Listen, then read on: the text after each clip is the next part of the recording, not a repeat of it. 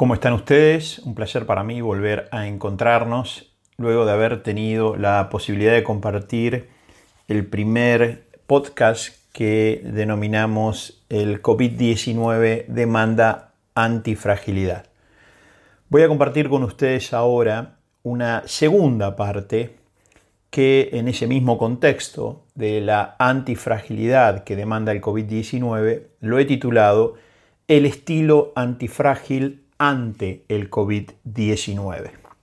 Voy a hacer un repaso los primeros minutos para que juntos podamos ir volviendo a estar en contexto de lo que fueron algunas ideas, fuerzas y algunos conceptos de la primera entrega. Hablábamos en esa primera entrega respecto a la noción de frágil. Decíamos que la condición frágil aborrece la volatilidad y los agentes estresores. Resiste el cambio que está asociado a desorden, teme a la crisis asociada a la incertidumbre y suele paralizarse ante el caos asociado a la confusión total. La condición frágil busca comportarse como sistema simple con pocos elementos y baja interacción entre ellos y con el exterior. En otras palabras, las condiciones frágiles de las personas, de las organizaciones, responden a la misma idea que los sistemas simples. Trabajan con pocos elementos y baja interacción entre ellos y con el exterior. Busca esta condición frágil recluirse a lo simple de lo endógeno, esto es, a lo simple de lo interno, de lo propio. Se cierra si hablamos de un sistema vivo o está cerrado en caso de que este sea un sistema no vivo, al intercambio de información, energía y materia. Los sistemas vivos, el ser humano, es en su composición existencial un sistema complejo y su fragilidad suele resultar cuando adopta un carácter y se comporta como sistema simple. También vimos en esa primera entrega la distinción robustez. Decíamos que lo robusto aguanta los golpes físicos o de la vida y sigue. Hay quienes son robustos como condición física y complementan con antifragilidad. Hay quienes son robustos pero frágiles. ¿Se acuerdan el ejemplo que dábamos del boxeador que puede físicamente aparecer y ser muy robusto y sin embargo muy frágil emocionalmente cuando quiebra en llanto al enterarse que su novia lo ha dejado. Hay quienes no son robustos físicamente, pero muy antifrágiles. Podemos traer algunos ejemplos de la historia. Esa enorme pero menuda mujer llamada Teresa de Calcuta, que no tenía nada de robusto físicamente, pero sin embargo era enorme en su antifragilidad. El mismo Gandhi, que tenía un cuerpo más bien menudo, pequeño, y sin embargo también una gran antifragilidad. Y para no irnos solamente a esos íconos de la historia, quiero traer a mi abuela Lola, la madre de mi padre. Mi abuela Lola, una mujer también que no experimentaba ninguna robustez física, pero sin embargo una antifragilidad enorme. Y después llegamos a la condición antifrágil. El antifrágil incluye la volatilidad para fortalecer su estabilidad con mayor capacidad de respuesta. El desorden del cambio es un factor organizador. La incertidumbre de la crisis despierta la revisión de rumbo. La confusión del caos es un estímulo a buscar el centro y la mesura en las decisiones y las acciones. La antifragilidad nos mueve a superarnos y mejorar. La antifragilidad facilita la resiliencia personal y colectiva. Esto que vamos atravesando distintas experiencias y después cuando regresamos a ciertas condiciones de origen, nosotros hemos visto un proceso de aprendizaje. Entonces, la antifragilidad empieza a ser una propiedad inherente a nuestra existencia como especie, decíamos, dada la condición de sistemas vivos y complejos. Los sistemas vivos, recordemos, y complejos son abiertos y aprovechan y se benefician de los llamados agentes estresores. Los sistemas complejos, la antifragilidad, el sistema vivo antifrágil, no eluden, sino que aprovechan el intercambio de información, materia y energía como agentes estresores que amplifican su antifragilidad y entonces pueden tener mayor capacidad de respuesta cuando la crisis o aún el caos emerge. Vale recordar el proverbio en este momento al mencionar que ningún mar calmo hizo experto a un marinero. Los sistemas complejos se fortalecen, se expanden y se vuelven más antifrágiles cuando aprovechan, capitalizan los recursos que emergen muchas veces de los elementos estresores. Luego de este repaso deseo representar con ustedes la condición frágil y antifrágil en dos elementos. Vamos a representar la condición frágil en una vela encendida y la condición antifrágil en un carbón encendido. La vela encendida brinda calor y brinda luz. Ahora bien, si la soplásemos, se apagaría. El carbón encendido, ante el mismo estresor del viento, expandiría su fuerza, sería más carbón encendido, calentando más e iluminando más si fuese, por ejemplo, una fogata. Aquí vemos dos estilos. El estilo frágil de la vela, que se apaga ante el estresor, y un estilo antifrágil, el carbón encendido, que es más carbón y más encendido ante la presencia del estresor que es el viento. Hay un intercambio en ese caso de energía y de materia que hace que el carbón lo aproveche y sea más carbón encendido que lo que era antes. Por supuesto que esta condición antifrágil no ocurre a la enésima. ¿Qué quiere decir esto? En un número elevado e indeterminado de veces. En otras palabras, si a la vela encendida la soplo, la escupo o la presiono con los dedos humedecidos, la vela se apagaría. Si al carbón encendido lo soplo, inclusive lo puedo escupir, o llegase a poder presionarlo con los dedos humedecidos, no se apagará. Es más, si yo tomase la acción de pretender apagarlo con los dedos humedecidos, el que se va a quemar voy a ser yo. Ahora bien, si a la vela encendida yo le tirase un vaso de agua, se apagaría, sin ninguna duda. Y si al carbón encendido le tirase un vaso de agua, es probable que también se apague. Sin duda que se apagará si yo le tirase un balde de agua. Esto que acabo de decir lo digo para demostrar que la condición antifrágil no ocurre a la enésima, esto es, en un número elevado indeterminado de veces y de manera infinita. No, aún la autofragilidad tiene su propio límite. Como verán, la antifragilidad del carbón no es ilimitada, entonces lo que podríamos considerar de fondo es que en el final todos somos frágiles. ¿No habíamos planteado que somos como especie constitutivamente antifrágiles? Quisiera plantear, como reflexión ante esta inquietud, que no somos frágiles constitutivamente hablando como especie, sino finitos. Y este es un tema muy importante que vamos a traer a la conversación, que es el tema de la finitud humana. Aspecto que no solemos conversar mucho, que procuramos dentro de lo posible escaparle, probablemente porque no tengamos capacidad de respuesta ante esta dimensión de la vida. Somos una especie de maravillosa paradoja entre finitud y antifragilidad. Esto es, como seres humanos somos finitos. Así como finita es la existencia de la vela o finita es la existencia del carbón. Como seres humanos somos finitos. Componemos una maravillosa paradoja entre finitud y antifragilidad. En tanto vivos, como sistema complejo nos organizamos y desarrollamos desde la antifragilidad, pero siempre teniendo presente la finitud de nuestra existencia. La fragilidad, si nosotros no hiciésemos nada y dejásemos que nuestros sistemas se vayan como acomodando a sistemas simples con pocos elementos y baja interacción, esa fragilidad como sistema nos acerca más a la finitud dado que da lugar a una especie de atrofia ontológica.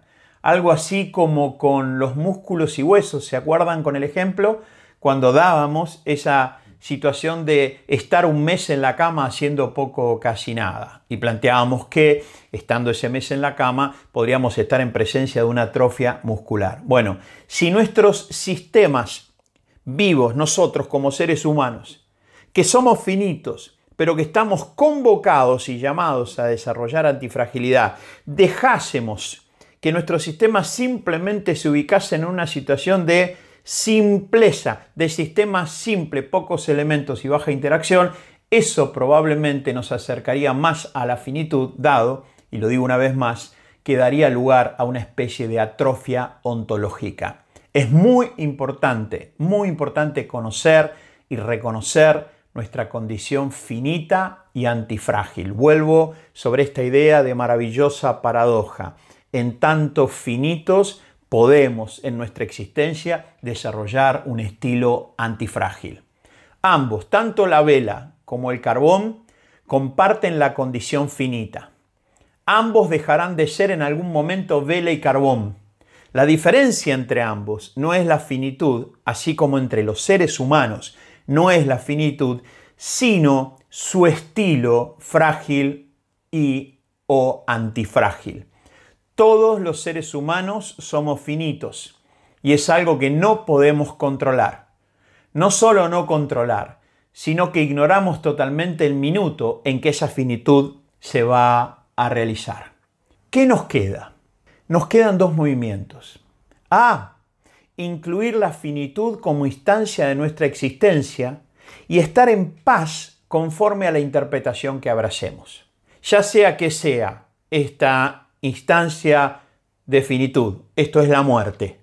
Ya sea que sea un punto final, un punto seguido o aún una interpretación de paréntesis en nuestra más amplia y plena existencia. B. En tanto vivos y conscientes de nuestra finitud, luego de haber abrazado la interpretación que más nos deje en paz, conscientes de esa finitud, es nuestra responsabilidad conectarnos y desarrollar un estilo antifrágil.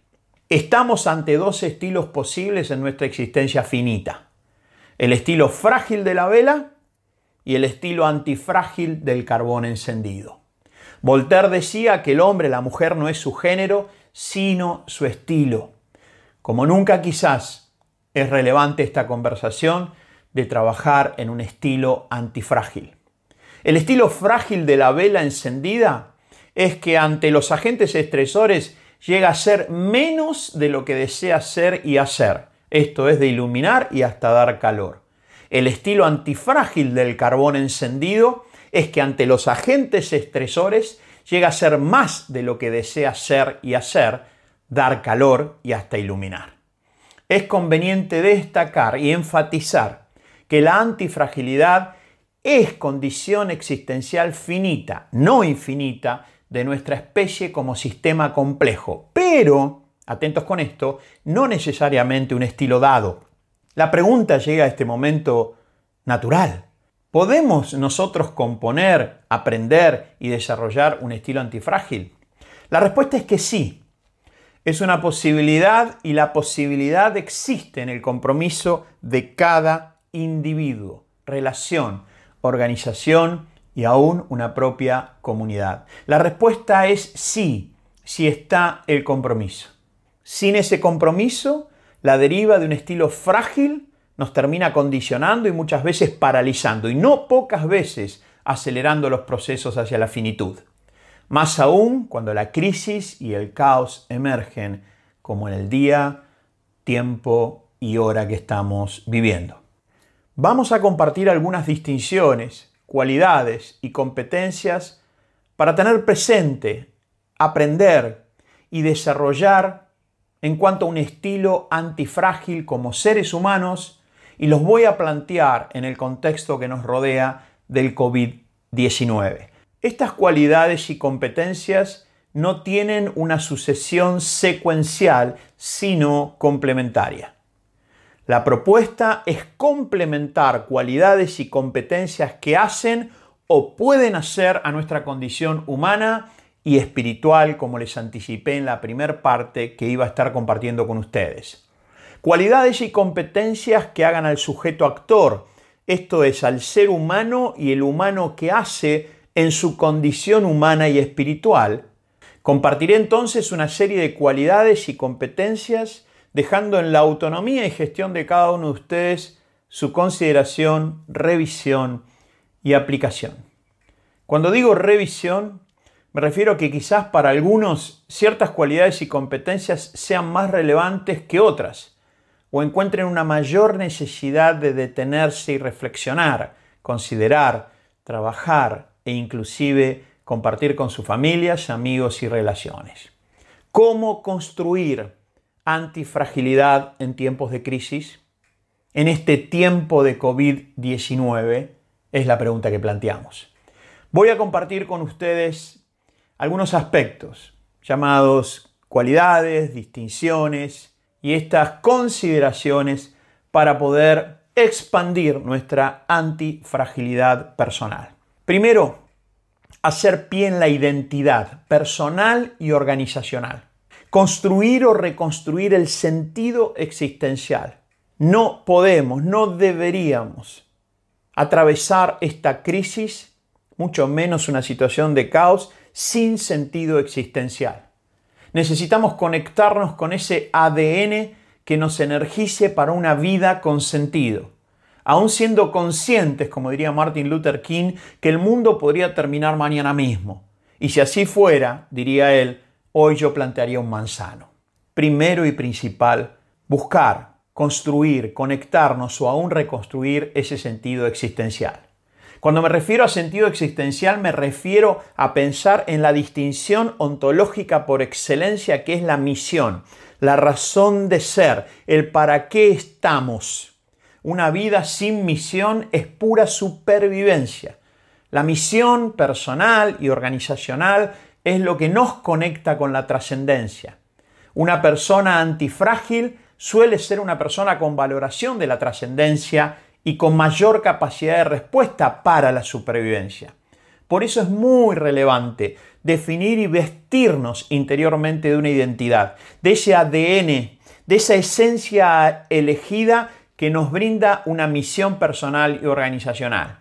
Te invito entonces, para poder amplificar esta antifragilidad, para expandirnos en nuestra capacidad de respuesta desde la antifragilidad, te invito a escuchar el episodio en Spotify sobre la misión personal y organizacional, profundizar en este tema para poder relacionarnos y vincularnos fuertemente con un para qué, con una razón de ser personal y organizacional.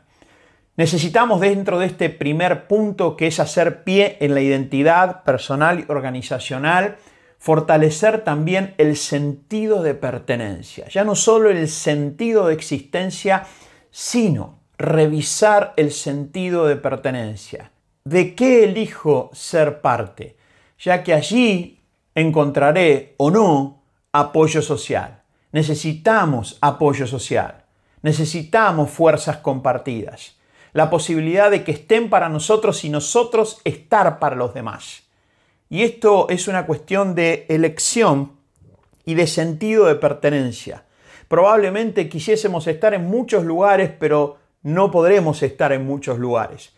Por eso es importante en este tiempo para construir antifragilidad, revisar nuestro sentido de pertenencia. ¿De qué elegimos ser parte? Para allí observar cuándo y cómo plantar nuestro manzano. Es allí donde plantaremos nuestro manzano. En este aspecto te invito también a escuchar el episodio en Spotify llamado Las tres llaves para el cuidado de las relaciones. Nosotros sabemos la valoración estratégica que tienen las relaciones. Ahora, en días como estos y en tiempos como estos, aún en tiempos de aislamiento social, nosotros tenemos pertenencia y necesitamos hacer un alto y revisar ese sentido de pertenencia. Y donde sea que elijamos ser parte y pertenecer, poder brindarnos y estar abiertos a que otros se brinden con nosotros, desde el apoyo social, desde las distintas fuerzas y recursos que emergen en la posibilidad de estar para otros y hacia otros. Segundo, quiero compartirte un punto que va a tener su intensidad y probablemente su demanda emocional, pero que es necesario poder trabajarlo y conversarlo para poder conformar, desarrollar, aprender este estilo antifrágil. Tiene que ver con aceptar que la crisis y en especial el caos pueden irrumpir con pérdida, dolor y sufrimiento. Necesitamos poder reflexionar, aceptar y prepararnos para la pérdida, para el dolor y para el sufrimiento. Desde la aceptación, resignificar al dolor y al sufrimiento. El proverbio cita que la alegría reúne y el dolor une. Estos son tiempos de dolor y necesitamos tener el apoyo social necesario para tratar con él y asistir a otras personas en su dolor. El dolor nos está uniendo. Como decía Víctor Frank, el dolor hace al hombre lúcido y al mundo transparente. El dolor abre perspectivas hasta el fondo. El mismo Frank, resignificando el sufrimiento humano, proponía relacionarnos con el sufrimiento como camino de superación.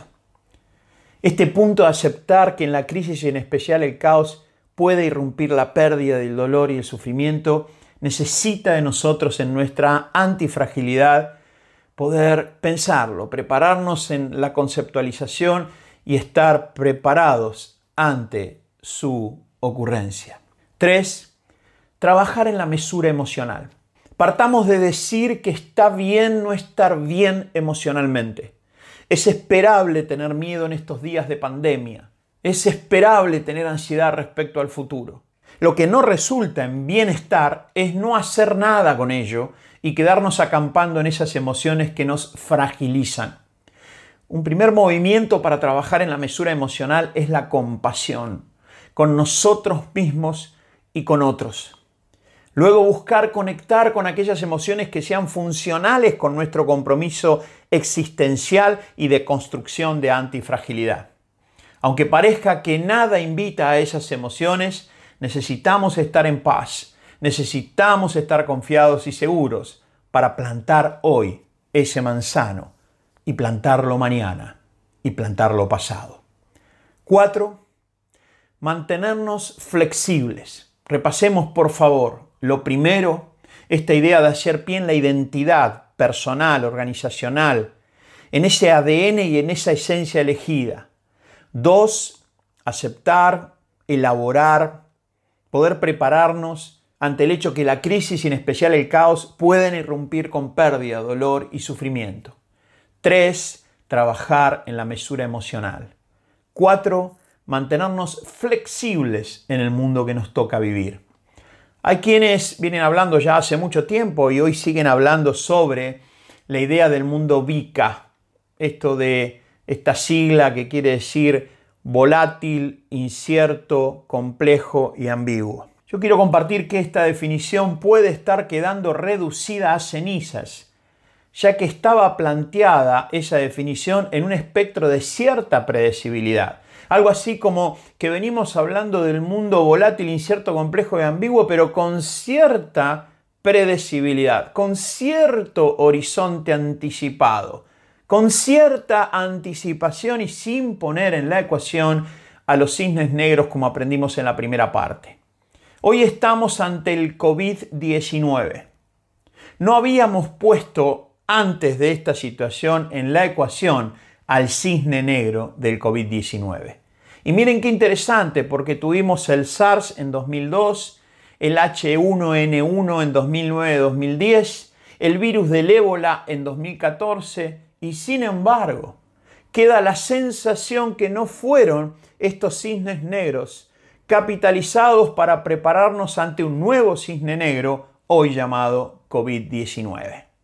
La categoría del mundo actual es la de un mundo complejo, que muestra volatilidad, que tiene incertidumbre y ambigüedad como elementos que caracterizan la idea de Vika, pero tiene muchas, muchas más variables que tener presentes. Por eso es tan importante la flexibilidad cognitiva y pragmática.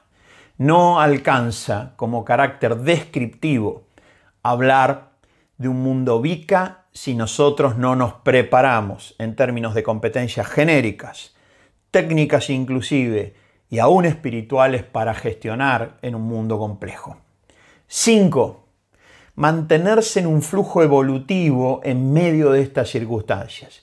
Venimos de la flexibilidad y ahora planteamos la noción de mantenerse en un flujo evolutivo en medio de estas circunstancias. Un flujo evolutivo en términos adaptativos y también generativos. No simplemente una idea darwiniana de una evolución adaptativa, sino también estructural, generativa. En este flujo evolutivo la creatividad y la innovación son cualidades distintivas que pueden aparecer inclusive como competencias técnicas que quizás necesitamos aprender más allá que yo suelo decir que la creatividad es hija del compromiso, también podemos aprender, podemos pensar, reflexionar, pedir ayuda y asistencia para poder en este flujo evolutivo desarrollar creatividad e innovación como cualidades distintivas. No sabemos cuál será el mundo post-COVID-19. Cual sea, seguro tendremos una explicación. Como dice Taleb, Nicolás Taleb, la explicación es una característica de los cisnes negros. Estas explicaciones que lo hacemos post facto, o sea, vamos a tener en su momento una explicación de este cisne negro. Hoy no la tenemos. Entonces, vamos a necesitar ante este mundo que no sabemos cuál va a ser, desarrollar un flujo evolutivo de carácter adaptativo y generativo y allí la creatividad y la innovación van a ser distintivas.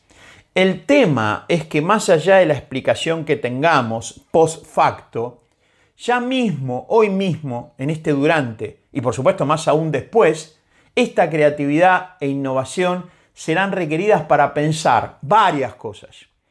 Entre esas cosas voy a citar algunas, de las que algunos ya están pensando, quizás un poco apresuradamente o al menos carente de todos los elementos para hacerlo, pero hay quienes ya están pensando esto y sin ninguna duda lo vamos a tener que pensar post facto. Por ejemplo, ¿cuáles serán los valores de intercambio? Esto es monedas, ¿serán como ahora? ¿Serán criptomonedas más asentadas? ¿Cómo serán los bancos? ¿Cómo funcionará? ¿El comercio mundial cómo se dará? ¿Qué pasará con las deudas públicas y privadas? ¿Habrá empleos como los de ahora y nuevos empleos? Algunos de los empleos que hoy están dejarán de estar. ¿Cómo serán los sistemas de gobierno? ¿Y los sistemas económicos de salud y de educación? ¿Qué va a pasar con el turismo y el transporte? ¿Y las costumbres de convivencia? Todo esto es para después del tsunami que está pasando por la humanidad.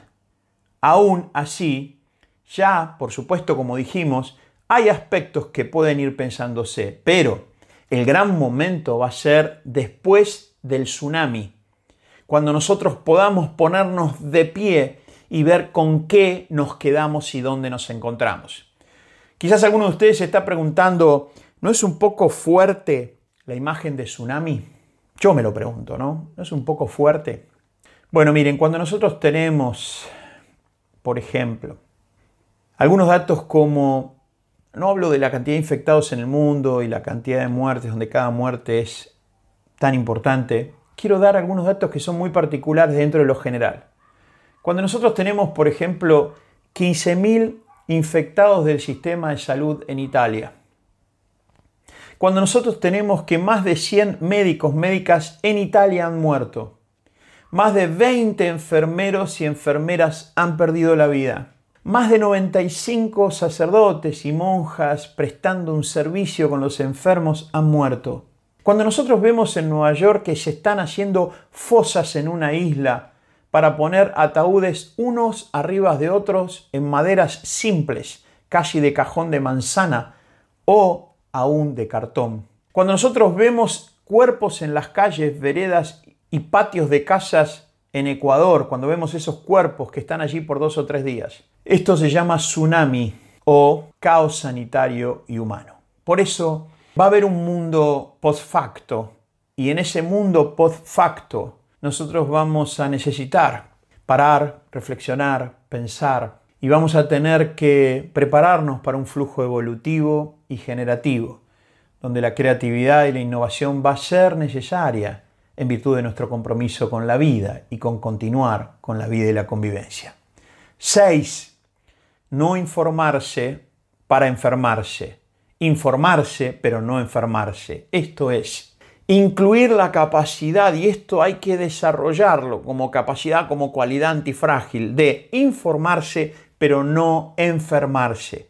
Quiero contarte que la desinformación enferma y puede matar. Claramente, la sobreinformación también. 8. Mantenerse sensible al otro, a la otra persona como posibilidad. Lacan decía que el otro es indispensable para la realización de uno mismo. En esta pandemia ocurre algo muy llamativo. Ocurre que el otro puede llegar a ser un peligro o de mínima una amenaza para uno y el uno para el otro. Una cosa es cuidarnos y cuidar, y otra vernos como amenaza o peligro, ya que si así fuera, si nos viésemos como amenaza o peligro, si así fuera, si profundizamos esta distinción del otro como amenaza o peligro, si así fuera, la extinción del otro desde el yo único está a un paso. El otro, diría Lacan, es indispensable para la realización de uno mismo. Para tomar distancia de esta sombra, necesitamos conectarnos más que nunca con dar, con el dar, y dar hasta que duela, como diría Teresa de Calcuta, amando hasta que duela. Hay un montón de cosas que seguramente, aún estando aislados de manera preventiva, para cuidar y cuidarnos, aún en esa condición, nosotros podemos estar dando, haciéndolo desde la motivación del amor, amando, diría ella, hasta que duela. Es necesario tener presente que en los bordes como estos que estamos atravesando y situaciones como la presente, suelen emerger las más profundas grandezas de los seres humanos y también las más inesperadas miserias. Vayamos por la grandeza y desterremos la miseria. Te invito a pensar dónde y con quién podrías estar sembrando grandeza para superar este desierto que estamos caminando juntos. Te invito a pensar dónde y con quién o con quiénes podrías hoy o mañana estar sembrando ese manzano. 8. Cualidades y fortaleza espiritual. Y voy a compartir con ustedes un aspecto que por supuesto soy consciente que esto que voy a compartir para algunos de los que escuchan esta entrega será bienvenido o más bienvenido, para otros quizás más neutro y para otros quizás no tenga la valoración de lo que hasta este momento he presentado.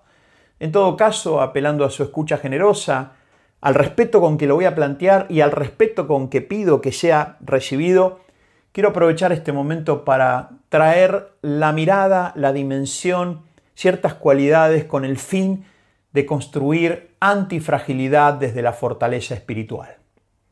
Estamos en una situación ante la cual quizás no haya antifragilidad que alcance a menos que complementemos esta responsabilidad indelegable de construir antifragilidad con una mirada espiritual. Hoy más que nunca la mirada hacia Dios y contar con la suya se hace humanamente imprescindible. No estoy hablando de religión, no hablo de religión. Es más, a veces la religión ha hecho una tarea contraria a lo esperado y muchas veces lo hemos visto esto en tiempos de crisis. No hablo de religión, hablo de Dios, donde Vos, donde tú y Él se conforman en una unidad, en ese todo que nos sostiene en nuestra frágil finitud y nos asiste a componer antifragilidad interior, humana y espiritual. No hablo de religión, hablo de Dios. Si lo deseas como una interpretación de existencia de un ser superior. También podríamos elegir la interpretación respecto a su inexistencia. Bueno, ya que ambas son interpretaciones, y una de ellas refiere a un Dios de amor, de compasión y liberación, ¿para qué no elegir esta última, que puede permitirme un empoderamiento personal para construir mayor antifragilidad? Las escrituras, esto es la Biblia, es parte de aceptar y tomar esta interpretación como válida y valiosa, y en sus páginas podemos encontrar la voz de Dios para el camino de nuestra vida. Hay un versículo en el Antiguo Testamento, en el libro de Salmos, que es el Salmo 37.5, donde expresa que encomendemos nuestro camino a Dios. Esto es nuestra vida. En las Escrituras, camino es sinónimo de vida. Y dice el Salmo 37.5 que encomendemos nuestro camino, nuestra vida a Él y que confiemos en Él y Él hará. En su tiempo, Él hará lo que sea necesario hacer. Necesitamos hacernos cargo de nuestra propia construcción de antifragilidad y el componente espiritual es irrenunciable. Poder abrazar una interpretación de un Dios existente con una naturaleza de amor, de cuidado y de liberación y que se expresa en las escrituras. Un libro que tiene más de 60 escritores y que a Dios le tomó 1600 años componerlo como fuente de voz de Dios cuando nosotros unimos esta interpretación y el elemento que son las escrituras, podemos empezar a encontrar un respaldo al tiempo que un apoyo en este ámbito espiritual. Si no es Dios, que sea lo que elijas para fortalecerte con aquellos anticuerpos espirituales que complementen lo humano, ya que no existen tales anticuerpos espirituales en las defensas humanas y menos aún del ego y la autosuficiencia propia. ¿Qué anticuerpos? Bueno, ya te adelanté el más importante, que es poder abrazar una interpretación contenedora de la existencia de un Dios de amor, un Dios que toma cuidado, un Dios que libera y que se hace conocer en la voz de su palabra. Pero quiero citar algunos anticuerpos más puntuales. Por ejemplo, el anticuerpo espiritual de la gratitud que es más que conformidad. El anticuerpo de la sabiduría que es más que inteligencia. El anticuerpo de la paciencia que es más que solamente soportarnos. Gratitud, sabiduría, paciencia. Anticuerpos y elementos de carácter espiritual que no se encuentran solamente en rasgos o sesgos cognitivos, aunque conocemos esas palabras. Tienen un trasfondo y una raíz espiritual. La paz interior, que es más que la tranquilidad. La templanza de espíritu, que es más que el control emocional. El gozo de corazón, que es más que alegría. El perdón, que es más que una disculpa. La confianza, que es más que simplemente seguridad personal. El amor, que es lo que desplaza al temor. Y la oración, como herramienta de encuentro y comunión con ese Dios que hemos elegido, con ese Dios que cada día podemos vincularnos, encontrarnos y tener íntima unión con Él. La oración como poderosa herramienta de intercesión por otros, por otros seres queridos, por otros familiares, por, por las personas que están en los sistemas de salud, que hacen su trabajo cada día, por los enfermos como poderosa herramienta de intercesión por los gobernantes. Las escrituras nos piden que intercedamos en oración por nuestros gobernantes, que podamos rezar por ellos. La oración como llave que abre las ventanas de los cielos y libera los recursos espirituales para los seres humanos que siendo finitos podemos ser más antifrágiles. Finalmente, deseo agradecerte de corazón por tu compromiso de apertura a recibir y escuchar este mensaje, esta reflexión estas distinciones y esta propuesta, en lo humano y en lo espiritual. Te pido que hagas algo con esto para vos y los tuyos, que lo compartas con otras personas. Como hemos dicho anteriormente, no tenemos control del futuro, pero sí una hermosa responsabilidad en el presente, en estas páginas de la historia de nuestras vidas. No temas, y lo que voy a decir va a tener también ese tono alto emocional. No temas por un virus que pueda apagar nuestra llama. No temamos por un virus que pueda apagar nuestra llama. Temamos por perder la pasión de vivir hasta el último minuto de nuestra existencia con sentido y propósito. El doctor Víctor Frank escribió, La muerte solo puede causar pavor a quien no sabe llenar el tiempo que les dado para vivir. Este es el momento de ponerte de pie, de cuidarte, de cuidar a otros, de ser responsable al tiempo que confiado, con paz interior al tiempo que apasionado, amante al tiempo que amado, soñador al tiempo que realista, individuo al tiempo que conjunto, Y siempre, siempre con los pies en la realidad y los ojos en la posibilidad.